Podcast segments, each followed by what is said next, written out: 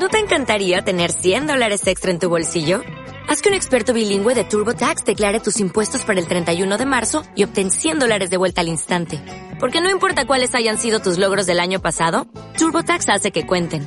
Obtén 100 dólares de vuelta y tus impuestos con 100% de precisión. Solo con Intuit TurboTax. Debes declarar para el 31 de marzo. Crédito solo aplicable al costo de la presentación federal con TurboTax Full Service. Oferta sujeta a cambios o cancelación en cualquier momento.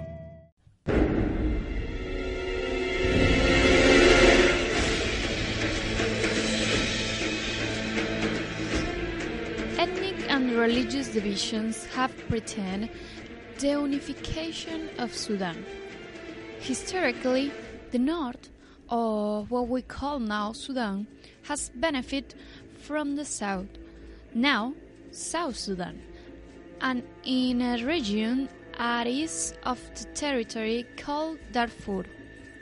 Sudan population is Arabic and Muslims, while South Sudan population is black and Christian. So far so good, but if in Darfur are Muslims, how have they problems with the Sudanese? Ethnically, the population of Darfur is black, and it has been restricted of benefits and government budget. How the bombs blow civil war, which lasted more than 20 years, causing death, famine, and poverty. Listen to Carmen Rangel, journalist active in the organization Reporters Without Borders. The origin was the raising of the Army of Liberation of the People of Sudan that tried to give a coup in a country that was starting to have an international necessary support. The situation overcame the capacity of response of the precarious government. It is important to say that big powers like the United States or the European Union were not especially fast at the moment of supporting the democratic government.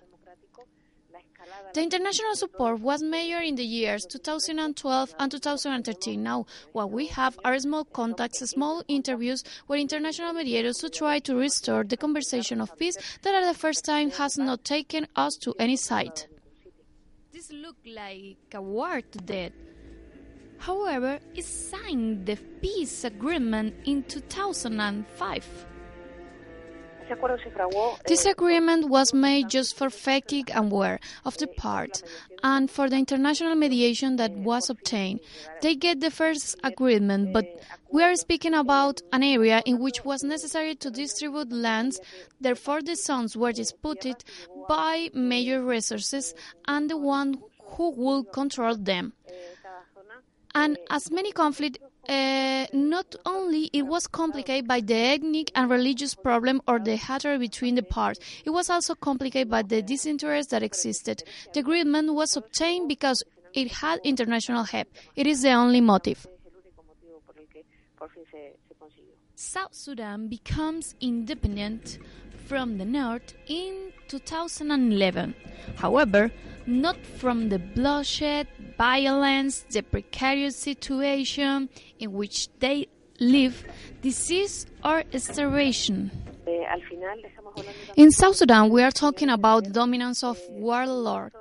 If an area was run by one of these powerful men and they didn't want to government intervention, they put people against the government, offering rewards for them. In this way, they are they were spreading elsewhere and ended up leading the rebel militias.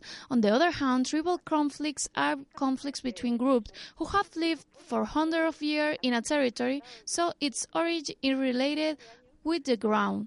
The Sudanese population live precariously. They don't have clean food, just the half of population get clean water, so we have a population subjected to violence without their basic needs and also not knowing what is happening in his country because the most reliable information is not available for them. Malakal, border town between Sudan and South Sudan, is highly dangerous by the above named rebel militias who have the favor of Sudan. However, the rest of South Sudan live a better situation.